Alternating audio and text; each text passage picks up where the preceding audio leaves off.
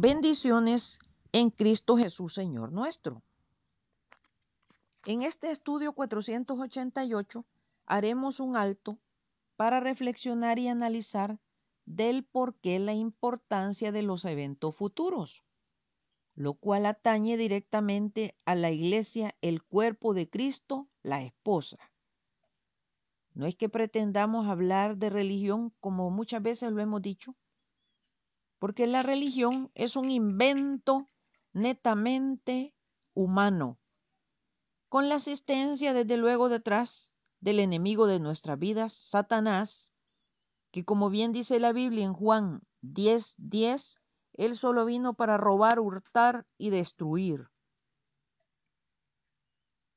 El primer religioso que la Biblia menciona, como ya lo hemos dicho en muchos estudios, es Caín, él ofreció un sacrificio, sí, el mejor que él consideró, buscó los mejores frutos, pero no era la orden, no era la guía, no era lo que Dios había enseñado, mientras que Abel ofreció lo que el Señor tenía decretado, que era un símbolo del Señor Jesucristo, un cordero, y por eso fue muerto desde el principio estamos viendo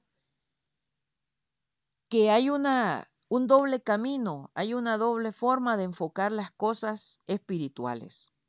Y así lo vemos, los incrédulos, los crédulos, los creyentes. Eso le favorece a Satanás desde el principio, porque desvirtúa que el Señor Jesucristo sea la cabeza de la iglesia. Al hablar de estos temas, me imagino que cuando reciben el estudio, toman un asiento en algún lugar especial, tal vez alguna silla, tal vez alguna hamaca en el jardín, o conduciendo pueden irle, irlo escuchando en su vehículo. La idea es tener una reflexión porque nosotros somos la iglesia de la cual estamos hablando. Y el Señor está interesado en que quede claro cuáles son los pasos o qué tenemos que hacer para que la iglesia en el tiempo regrese a aquella iglesia primitiva, aquella iglesia de la cual Él fue el pastor en la tierra. Por eso vino, Él fue el pastor de los pastores.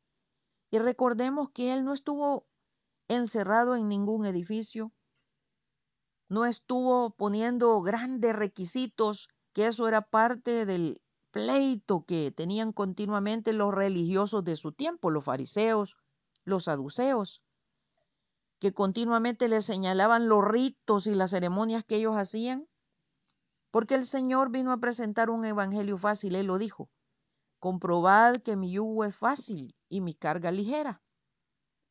Pero el humano es amante de poner cargas que ni él mismo puede llevar, por el orgullo, por la soberbia, aquella iglesia sencilla que fue dejada a los apóstoles como una iglesia primitiva, una iglesia tierna, en el tiempo, como ya lo hemos visto en algunos de los estudios que hemos comenzado al hablar de la iglesia, a través de la historia y en el tiempo, no con el afán de entrar en pleitos, ni que algunos de ustedes pudieran sentirse ofendidos al aludir o mencionar algo que atañe a alguna práctica, alguna doctrina, alguna religión, algún dogma, sino para encontrar la verdad.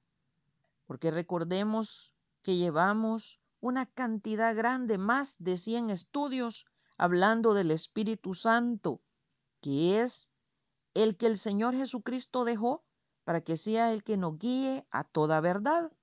Y la verdad no es para esconderla, es para ponerla, que ilumine.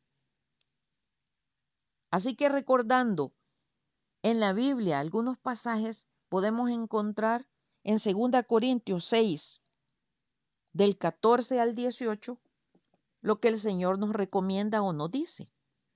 No os unáis en yugo desigual con los incrédulos, porque qué compañerismo tiene la justicia con la injusticia, y qué comunión la luz con las tinieblas.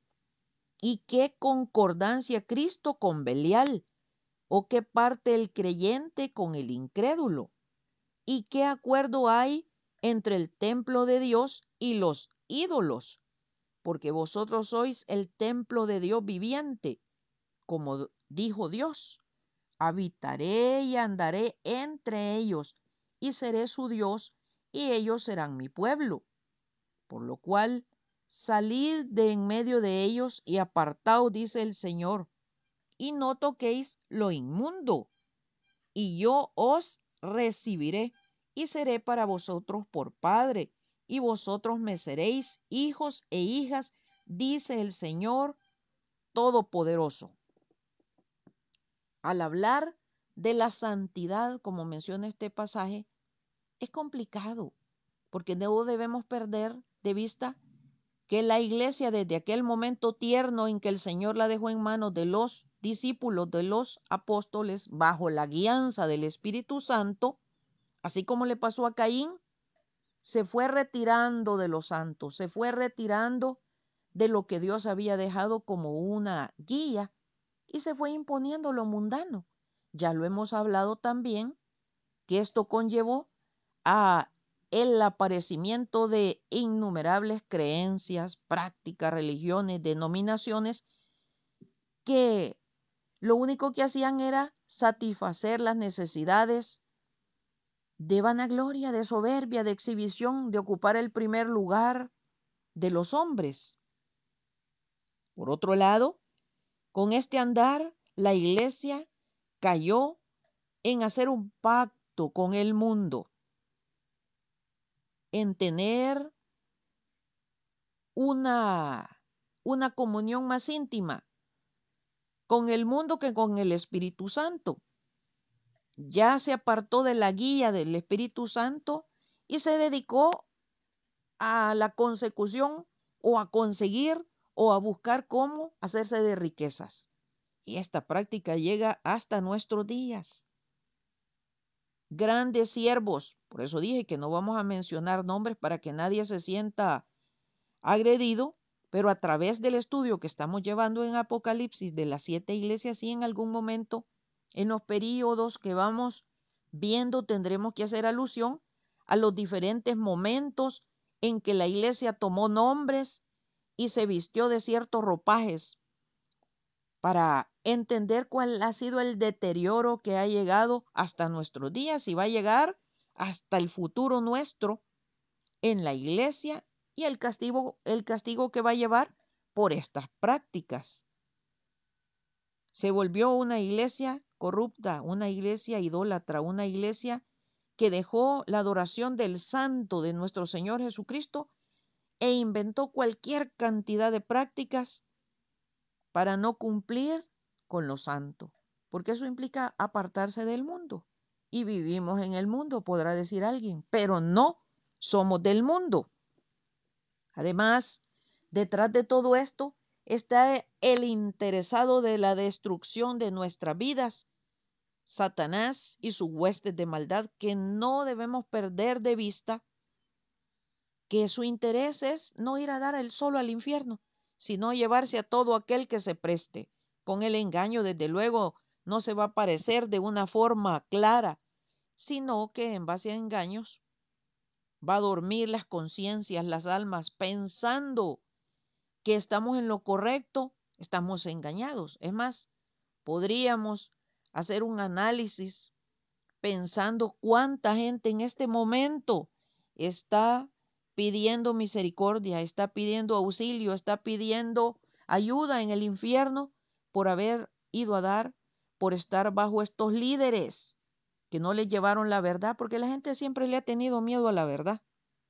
Mucha gente dice la verdad duele y descubrir que hemos estado engañados con mayor razón en cosas que atañen a lo eterno, que no le demos tanta importancia a lo de este mundo.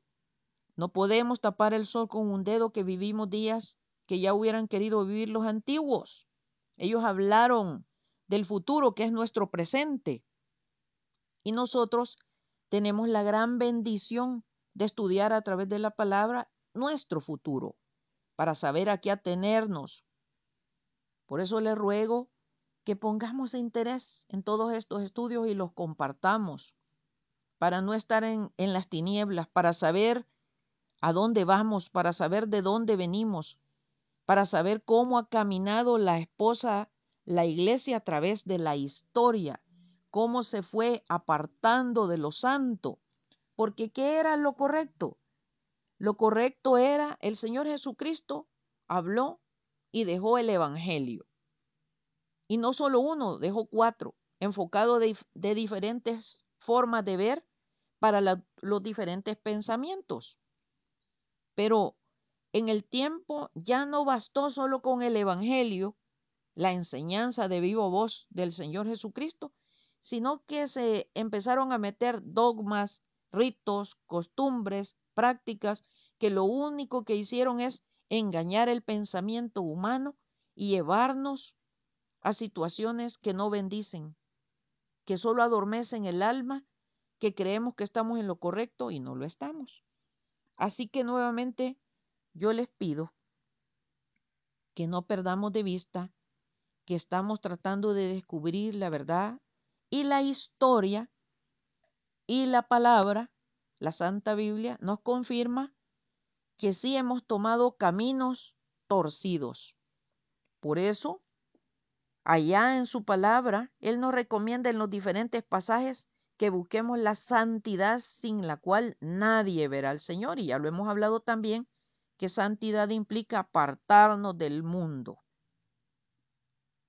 Será hasta el próximo domingo, si Dios nos presta la vida, que continuaremos estudiando, tratando de descubrir la verdad a través de cómo la iglesia ha llevado su historia y cómo nosotros somos parte ahora de esa iglesia, qué tan apartados estamos o qué tan cerca estamos de la verdad. Leamos un pasaje en Hebreos 12, del versículo 12 al 14. Por lo cual, levantad las manos caídas y las rodillas paralizadas y haced sendas derechas para vuestros pies, para que lo cojo no se salga del camino, sino que sea sanado. Seguid la paz con todos y la santidad sin la cual nadie verá al Señor. Maranata, Cristo viene pronto. Atentamente, Lic Acevedo, colaboradora de Riego.